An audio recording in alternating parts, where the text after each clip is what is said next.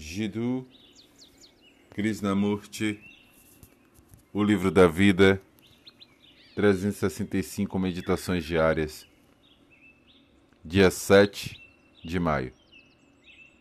Devemos ter grandes feelings. No mundo moderno, onde há tantos problemas, estamos propensos a perder o grande feeling por feeling, não me refiro ao sentimento, à emotividade, à mera excitação, mas à qualidade da percepção, à qualidade do ouvir, do escutar, à qualidade da emoção.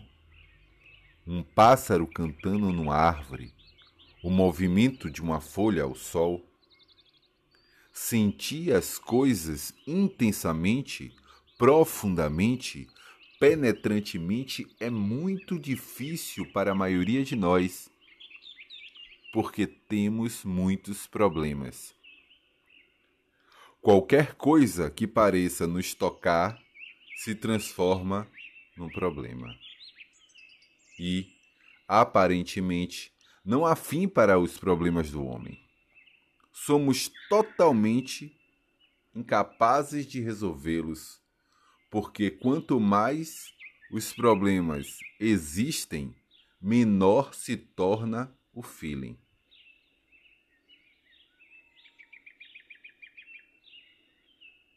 Por feeling, compreendo a apreciação da curva de um ramo, a imundície, a sujeira na estrada ser sensível ao sofrimento de outrem, ficar em um estado de êxtase ao ver o pôr do sol.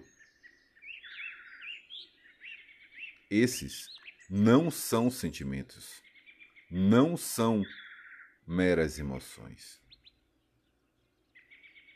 Emoção e sentimento, ou sentimentalidade, transformam-se em crueldade podem ser usados pela sociedade. E, quando há sentimento, sensação, a pessoa se torna um escravo da sociedade. Mas devemos ter um grande feeling. O feeling em relação à beleza, a uma palavra ao silêncio entre duas palavras, à escuta clara de um som. Tudo isso gera feeling. Devemos ter uma um forte feeling, porque só ele torna a mente extremamente sensível, sensitiva.